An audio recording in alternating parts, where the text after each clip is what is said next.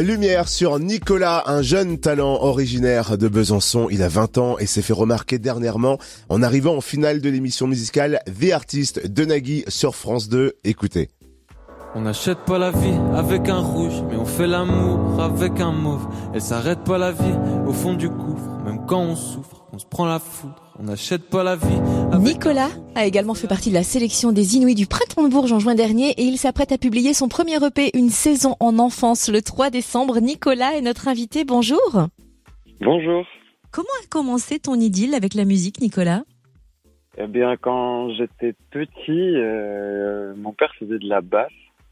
Et euh, je pense qu'assez naturellement, j'ai commencé à faire de la batterie parce que pour faire le duo euh, basse batterie quoi et, et, jouer un petit peu avec mon père et, et euh, me rapprocher de lui et donc je, je pense que c'est comme ça que que ça a commencé et, dès euh, dès petit j'ai commencé à lire pas mal de poésie et j'aimais beaucoup la, la musique et la chanson à texte et le rap à texte donc j'ai commencé à écrire des des textes et au bout d'un moment j'ai lié les deux quoi.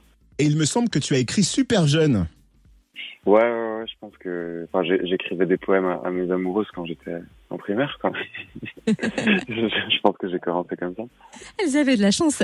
Mais tu écris, mais pas seulement. Tu composes, tu réalises, tu mixes, tu masterises. Mais pourquoi? C'est parce qu'on n'est jamais mieux servi que par soi-même?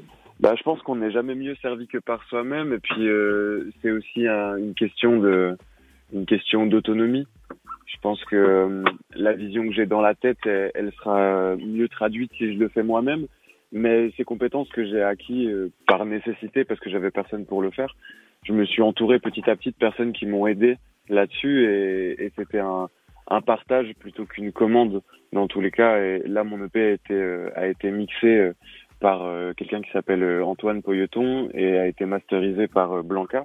Et j'ai été aux, aux, premières loges de ce travail-là et je savais ce que je voulais et on pouvait avoir des vraies discussions sur, sur le sujet qui était vraiment musical, quoi. On va parler de l'EP sur lequel on découvre que tu aimes le contraste. Tu aimes marier l'ombre à la lumière au travers de quel thème et d'où vient cette envie de faire cohabiter les extrêmes? Euh, bah, Je pense que faire cohabiter les extrêmes, ça a ce truc d'important que euh, on garde l'émotion pure et que c'est ce qui m'intéresse le plus, c'est de garder, de garder l'émotion pure des choses et, de simplement le, la traduire avec des mots.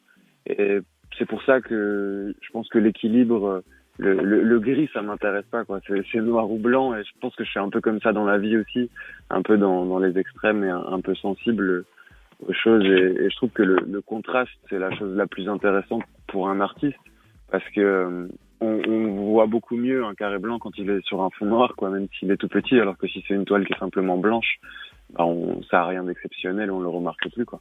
Mais tellement, et je dois avouer que tes textes nous touchent en plein cœur. C'est comme une sorte d'upercute en plein cœur, mais enrobé d'émotions. Et, et, on aimerait savoir aussi quel souvenir tu gardes de ta participation à l'émission des artistes. Euh, ben une très très bonne et d'ailleurs merci beaucoup pour le compliment mais euh, une très très bonne euh, un très très bon souvenir et j'ai fait beaucoup de rencontres là-bas qui de personnes qui sont devenues mes amis autant dans, dans les artistes que dans les gens qui, qui travaillaient sur l'émission euh, c'était vraiment un, un, un, beau moment. Tu t'apprêtes à donner plusieurs concerts dans toute la France d'ici à la fin de l'année. Est-ce qu'il y en a de prévus en Bourgogne-Franche-Comté? Ouais, il y en a un euh, le 22 janvier euh, à la maison, à la Rodia. Donc, je, suis, je suis très très content. C'est une première partie de PR2B et euh, ça va me faire vraiment du bien de, de jouer euh, dans ma ville, quoi, là où j'ai grandi. J'ai beaucoup trop hâte. Ça va être génial. On a forcément hâte aussi, c'est clair, hein, et hâte de découvrir ton EP, une saison en enfance. Il sort vendredi. Merci d'avoir été avec nous, Nicolas.